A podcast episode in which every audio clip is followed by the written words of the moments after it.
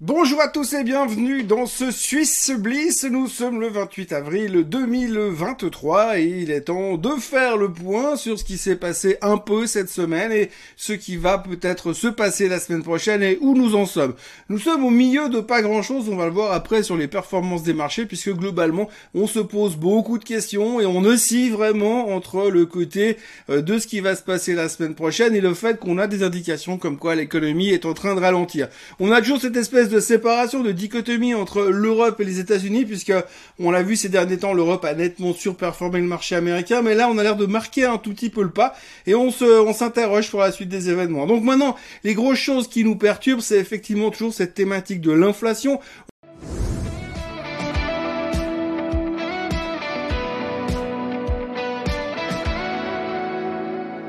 On l'a vu ces derniers jours, l'inflation est en train de, euh, de, ralentir, mais en même temps, si on décortique un peu les chiffres, c'est pas toujours très très évident. On l'a vu aussi dans les chiffres du PIB américain qui ont été publiés hier, qu'effectivement il y a des interrogations, puisqu'il semble, il semblerait que les prix de la consommation de ce qu'on achète continuent à grimper quand même un petit peu, donc pas aussi en phase de ralentissement que ce qu'on aurait voulu, et de l'autre côté, vous avez l'économie qui ralentit, donc ça pointe quand même en direction d'une récession, mais à côté de ça, on essaie de se raccrocher aux nouvelles positives qu'il y a dans le marché et on l'a très très bien vu cette semaine. Les, earnings, les résultats des sociétés restent quand même globalement bons à 71-72%, c'est meilleur que les attentes. De nouveau, il faut bien être conscient du fait que les attentes sont très basses cette saison. Les, les gens ne s'attendent pas à grand chose. Et c'est vrai qu'il y a plutôt des bonnes surprises. On a vu des bonnes surprises sur Microsoft, on a vu des bonnes surprises sur Novartis, on a vu des bonnes surprises sur Meta cette semaine. Mais néanmoins, eh bien, on s'accroche à ça et c'est ce qui nous permet aujourd'hui d'avoir une relativement bonne performance, on va dire en guillemets, parce que c'est pas non plus la folie furieuse, mais en même temps, on reste très partagé par rapport à tout ce qui nous attend. On nous attend évidemment la semaine prochaine la Fed, le meeting de la Fed, donc mardi et mercredi prochain avec une décision annoncée mercredi soir. La question n'est pas tant ce qu'il va faire et ce qu'il va annoncer, puisqu'il est quasiment acquis pour tout le monde que les taux vont euh, monter de 0,25% encore une fois, mais la grande question qui va rester la semaine prochaine sera est-ce que c'est la dernière ou est-ce qu'il y aura encore la porte ouverte à des prochaines hausses derrière? Et c'est ce qui nous intéresse vraiment en ce moment, parce que si la Fed venait à nous annoncer que c'est la dernière hausse des taux, qui sont en train de basculer du côté euh, de Viche de la force plutôt que du côté au quiche, ce serait plutôt encourageant. Ça voudrait laisser entendre que l'inflation est maîtrisée, en tous les cas conditionnel bien sûr, et qu'on peut commencer à parier euh, sur une prochaine baisse des taux dans les 6, 8, 9 mois à venir. Surtout si tout d'un coup on voit que la récession est en train de s'approcher ou en tout cas d'être d'être un événement un tout petit peu plus euh, plausible. Donc du coup on va vraiment se poser des questions de ce côté-là au niveau de la macro. La semaine prochaine pour couronner les annonces de la Fed, on aura aussi les résultats d'Apple qui sera le dernier GAFAM à publier. On a vu que pour l'instant il y avait à boire et à manger sur le côté GAFAM avec des résultats Bof chez Google, excellent chez Microsoft, excellent chez Meta, mais pas géniaux géniaux sur euh, sur Amazon, on l'a vu. Il faut bien retenir aujourd'hui que c'est le l'enjeu, en tout cas dans les grands noms entre Microsoft et Amazon, c'est le cloud. Microsoft a cartonné sur le cloud et AWS chez Amazon est en déception. C'était le gros point noir des résultats d'hier soir. Ça ralentit alors que Microsoft ça accélère. Donc du coup il y a un peu euh, un combat de ce côté-là.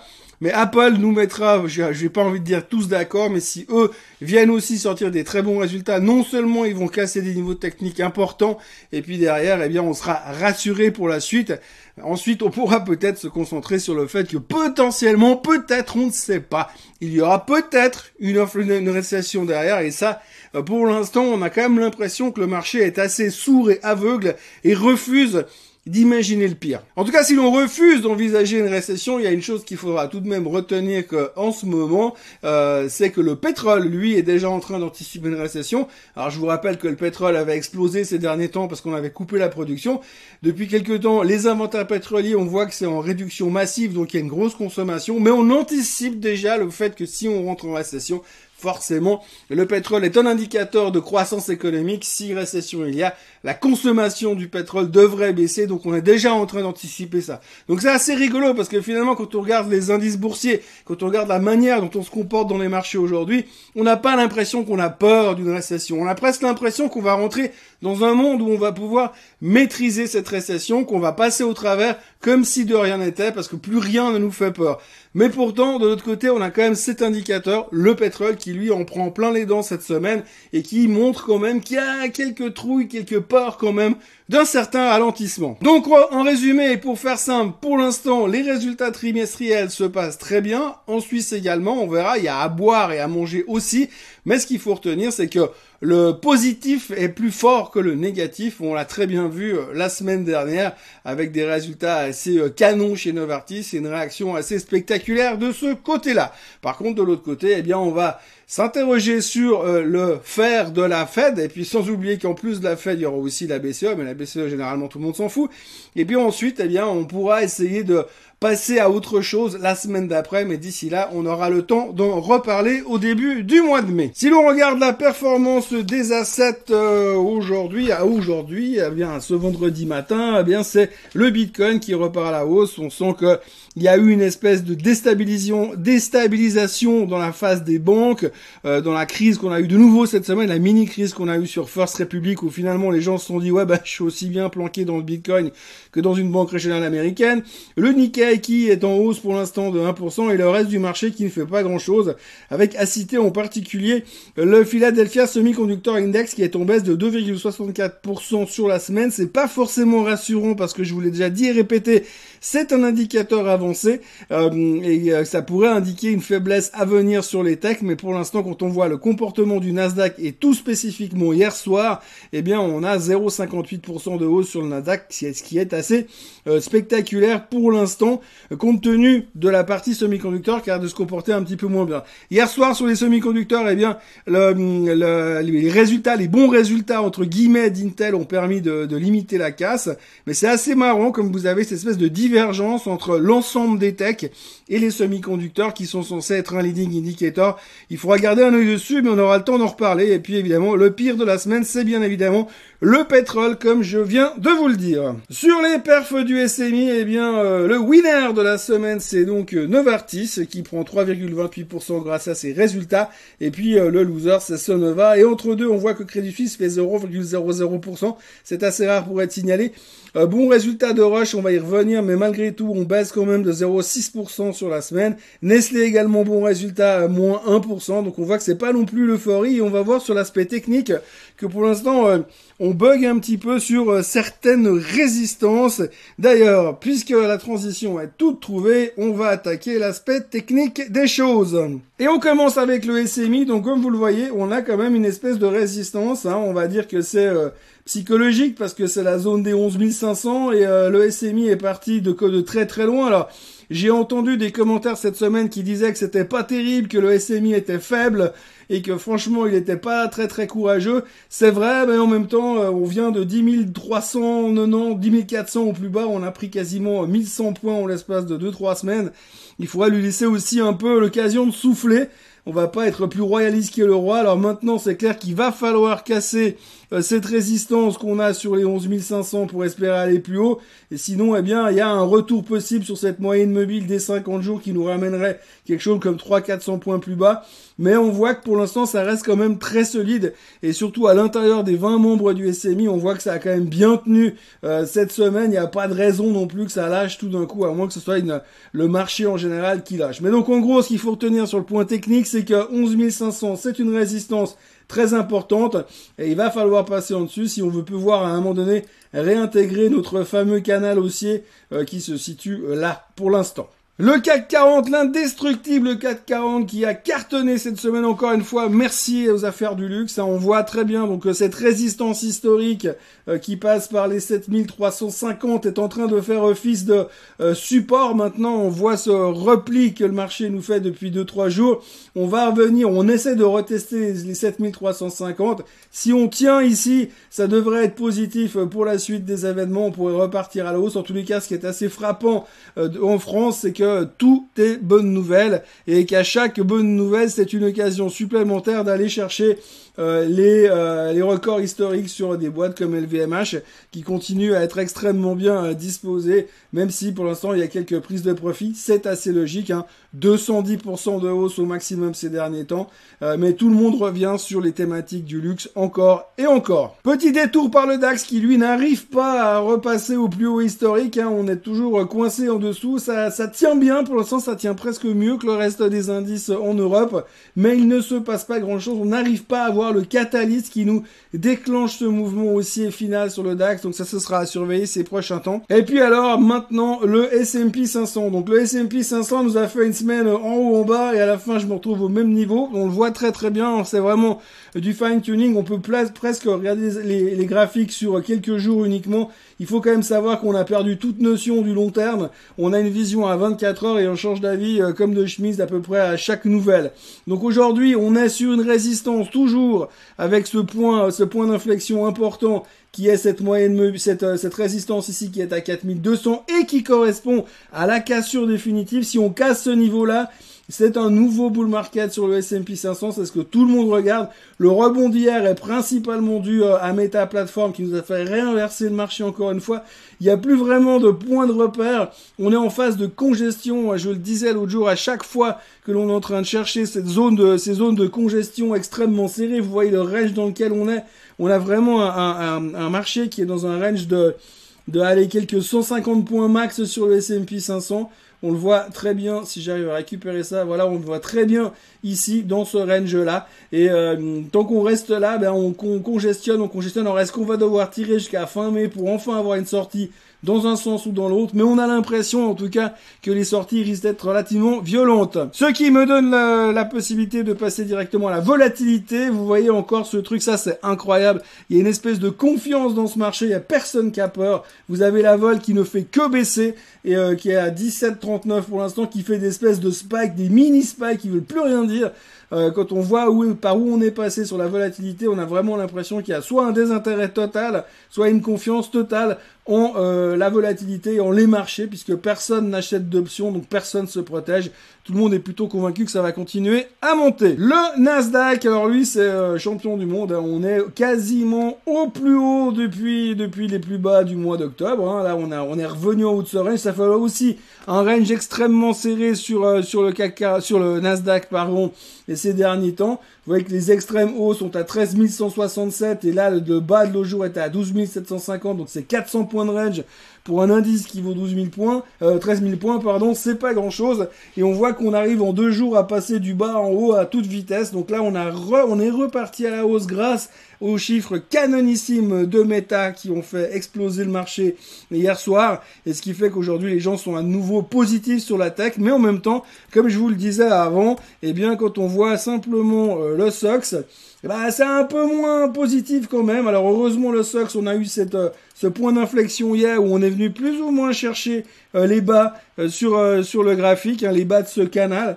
Et là vous avez un joli, une jolie figure d'inversion au niveau des candlesticks qui laisse supposer qu'on est en train de chercher un espèce de, allez, de, de bottom dans ce range-là et qu'on pourrait repartir à la hausse. Et on a besoin de ça pour pouvoir continuer à la hausse sur le cousin, le Nasdaq, comme on le voit ici maintenant. Il faut qu'on arrive à casser ces plus hauts récents, on va dire 13 200 pour être franc, et pour qu'on puisse enfin repartir clairement en dessus et se dire on fait une nouvelle leg à la hausse dans ce bull market qui est en place depuis des semaines et des mois maintenant sur le Nasdaq. La semaine prochaine, nous aurons les publications qui continuent. Alors la semaine prochaine, ce qu'il faudra retenir, c'est que Bon, le 1er mai, c'est toujours la même chose, hein, c'est euh, férié, chômé, peu importe, on sait jamais si c'est ouvert ou c'est fermé. En ce qui nous concerne, on va dire que c'est fermé. Il y aura Geberit qui sera là euh, mardi matin avec euh, Logitech, Landis et Tornos. Et puis mercredi, il y aura Straumann, Earlycon, Intershop. Et puis jeudi, le, le membre, les membres du SMI qui sont la Swisscom, pardon, SGS et Adeco qui publieront euh, ainsi que la compagnie financière Tradition, ça va pas nous changer la vie, et il y aura euh, Clarion pour boucler la semaine sur les résultats en Suisse. Pour ce qui est des résultats des sociétés, alors vous verrez MicroStratégie en début de semaine le 1er mai, ensuite on intégrera Pfizer, Advanced Micro Device, AMD, Airbnb, Ford, Starbucks, vous voyez qu'il y a du monde. Et puis surtout, eh ben, ce qu'on va regarder, c'est Apple euh, jeudi soir qui publiera ses chiffres après la clôture. Et ça, ça va être le gros point, comme on l'a déjà plusieurs fois cité. Ce sera euh, la dernière euh, possibilité de, de, voir le marché baisser ou pas euh, drivé par un des GAFAM si Apple venait à deux soirs, ce qui ne semble pas parti pour être le cas pour le moment. Dans ce qui est des titres de la semaine, eh bien c'est assez simple. Hein. Euh, on avait que du gros, que du lourd cette semaine. Bon, il y a eu pas mal de trucs, mais on va se concentrer sur les plus gros parce que c'est dans le SMI, donc on est obligé de passer par là. Donc le, au top du top, nous avons le Crédit Suisse qui a entamé la semaine avec des résultats évidemment merdiques. Néanmoins, un résultat de 12 milliards de bénéfices. Alors forcément, il y a une raison à ça, hein, comme ils ont effacé les 81, ces obligations euh, qu'ils avaient le droit d'effacer selon les, le, le, deal en petit caractère qui était écrit en bas du contrat. Donc ils ont effacé ces obligations. Donc du coup, ça fait 15 milliards ils n'ont pas besoin de rembourser, donc du coup, vous les calculez dedans, et ça fait 12,4 milliards de bénéfices. Youpi, c'est génial, mais ce qu'il faut surtout retenir, c'est que c'était la dernière fois que le Crédit Suisse venait publier ses résultats, puisque dorénavant, il sera intégré dans ceux de l'UBS. UBS qui a également publié des chiffres un peu en dessous des attentes, et qui a été victime, en guillemets, de plusieurs downgrades de la part de certains concurrents qui ont profité pour baisser les objectifs sur UBS. Forcément, il va y avoir en tout cas 12 mois difficiles pour la grande banque suisse, la seule banque grande suisse qui est la seule grande banque suisse qui reste actuellement. Et ils vont devoir euh, intégrer cette nouvelle entité, ce qui va être compliqué, ce qui va traîner un peu freiner un peu l'attraction qu'elle a aujourd'hui. Et donc, du coup, pas mal de, de révisions à la baisse et des résultats qui étaient un petit peu en demi-teinte compte tenu de la situation, mais il y a des excuses quand même. Si on regarde le graphique de l'UBS, difficile de faire de l'analyse technique là-dessus, ce qu'on va retenir surtout, c'est qu'on est revenu, eh bien, pile poil sur notre moyenne mobile des 200 jours, pour autant que ça veut dire quelque chose. Mais en tous les cas, à ces niveaux-là, il y a pas mal de choses qui sont discountées dans le prix de l'action.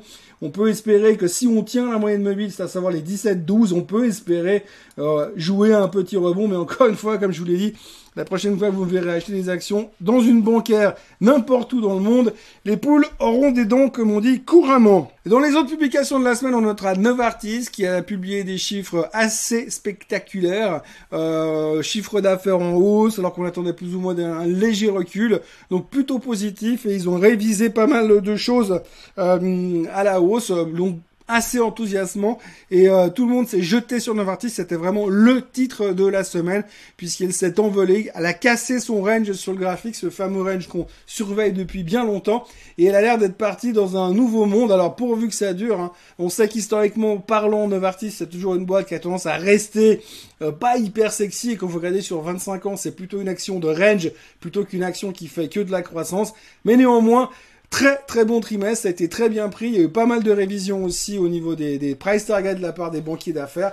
Donc on est plutôt optimiste sur Novartis et ça tranche un petit peu avec Roche qui eux ont également publié des bons chiffres en termes d'attente. Mais par contre la problématique c'est qu'on a vu clairement, alors même si c'est en train d'être absorbé gentiment, les ralentissements post-Covid. Hein. Roche avait bénéficié de la période Covid parce qu'ils avaient des médicaments qui étaient liés à ça et aujourd'hui alors que ça s'efface et que ça disparaît gentiment, eh bien euh, Roche du coup est en train de payer cette, cette addition et c'est un peu la justification de la baisse ces derniers temps. Et là on a vu un peu les derniers impacts sur les résultats, ce qui a encore mis un peu la pression sur le titre cette semaine, ce qui fait que finalement elle ne fait pas grand chose, même si les résultats en termes d'attente pure, on peut, qu'on peut, on pouvait les qualifier de relativement bons. Alors vous le voyez, euh, le bon rush pour l'instant, on est en train de consolider euh, sur les bas du range, alors il faudra être patient, mais pour l'instant pas grand chose à dire. Euh, c'est pas qu'il y a des supports ou des résistances. Maintenant la prochaine étape, c'est de réussir à, à entamer une, on va dire, une tendance haussière en partant de rien. Faut tout reconstruire. Allez, on va dire que comme ça, on est reparti à la hausse et puis on peut se baser sur la moyenne mobile à 270 qui peut nous tenir un petit peu. Et ensuite, on peut essayer de commencer à reconstruire. On en reparlera quand on s'approchera des 300 francs suisses. Novartis, je vous la montre pour l'exercice parce qu'on a parlé de ce range depuis qu'on a commencé le Swiss Bliss. Hein. donc vous voyez que on est sorti. Je, je, peinais à voir d'où pourrait venir le catalysme, mais ce marché a cette capacité de nous entraîner toujours plus haut alors qu'on pense qu'on n'aura plus de jus. Novartis est un exemple. On a cassé les 86 et aujourd'hui on était au plus haut à 90 93 Franchement, j'aurais vendu depuis longtemps déjà si j'en avais acheté. Et puis euh, globalement, eh bien, c'est vraiment assez impressionnant. On va voir jusqu'à quel moment elle aura cette capacité de se reconstruire. Il faudra surveiller très attentivement parce que là, ça a été quand même très haut, très vite, très fort. Hein. Je rappelle que le 13 mars 2023, elle était à 73 francs. Elle a pris 20 francs, 20 francs de hausse sur une Novartis en l'espace de à peine deux mois. Nestlé, Nestlé était également un des, euh, un des gros publieurs de résultats de la semaine dernière. Euh, grosso modo, des revenus en hausse au premier trimestre 2023, euh, surtout grâce à des, des prix en hausse sur tous les produits à la vente. Ils ont dépassé les attentes des analystes. Et puis, bah, la, la, la direction a confirmé les, les prévisions pour 2023. Donc, en gros, en termes de chiffres, eh bien, on a une progression du chiffre d'affaires de 5,6% à 23,5 milliards. Et puis la croissance organique, on regarde toujours beaucoup chez Nestlé, s'élève à 9,3% contre 7,6% il y a un an. Donc ça va, hein, ça va. Euh, c'est pas le titre le plus sexy de la planète, mais on a visiblement là aussi, et on avait déjà parlé il y a quelques semaines, tenu euh, ces supports, encore une fois, hein, euh, cette tendance haussière ultra long terme euh, quand, enfin, quand je dis ultra long terme, quand on commence à parler depuis 4 ans, ça fait du ultra long terme. On a tenu cette tendance haussière et le marché peut repartir gentiment, enfin le titre peut repartir gentiment. Il faudra surveiller ces, euh, ces espèces de triple top qui sont en train de se construire si on prend un peu de recul. On aura besoin à un moment donné de déclencher quelque chose un peu plus haut en retour en, direction des 120 à surveiller ces prochaines semaines aussi, ces, ces croisements euh, de moyenne mobile. C'est pas que ça change la face du monde en général sur le marché suisse, mais en croisant la 50 et la 200, on aura une Golden Cross qui sera peut-être motivante pour euh, donner un peu plus d'engouement sur le titre qui reste quand même très lourdeau et très pâteau en ce moment. Et on termine avec le titre de la semaine, Temenos, qui a littéralement explosé lors de la publication des résultats. Grosso modo, meilleur que les attentes, euh, pas mal, enfin en tout cas, il y a un gros analyste qui a augmenté son price target dessus. Euh, il est passé de sell à Bye.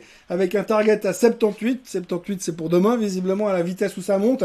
En tous les cas, gros rebond sur Temenos, qui a encore beaucoup de chemin à, faire pour combler les trous. Hein. Je rappelle quand même, pour, la, pour mémoire, qu'à 140 balles, on devait, elle devait se faire racheter par un gros fond. Donc on est encore très très loin euh, de ces 140 francs. Et euh, pour l'instant, eh bien, on a eu quand même une bonne semaine et il fallait quand même le signaler. Donc Temenos c'est un des gros vainqueurs de la semaine avec une hausse de plus de 13% sur la semaine, je crois. Donc euh, très très très positif pour Temenos. Enfin, euh, un petit réveil de ce côté-là et un réveil surtout du côté des analystes qui retrouvent un peu de positivisme sur la valeur depuis quelques jours. Voilà ce que l'on pouvait raconter sur la Suisse et le reste du monde. On est donc dans une semaine pivot un peu à l'image de ce que la fête va nous faire la semaine prochaine. Pivoteront, pivoteront pas, c'est la grande question du moment. Je laisse la question ouverte, on y répondra certainement en fin de semaine, on aura pas mal de choses à se dire. Bien évidemment, on en parlera dans le Morning Bull. Je rappelle encore une fois que lundi, c'est 1er euh, mai, donc on va aller cueillir le muguet, et ne rien faire. Donc prochain Morning Bull mardi matin, comme d'habitude, à la même heure, plus ou moins. Et puis ensuite, on va euh, s'occuper de la fête, d'Apple, et de voir euh, dans quelle direction on va. Mais attention quand même, il y a pas mal de chiffres qui laissent supposer pour l'instant que les choses seraient en train de ralentir gentiment, donc méfiance. D'ici là, n'oubliez pas de vous abonner à la chaîne Suisse en français, de liker cette vidéo, de la partager le cas échéant et on se retrouve mardi. Passez un excellent long week-end. Bye bye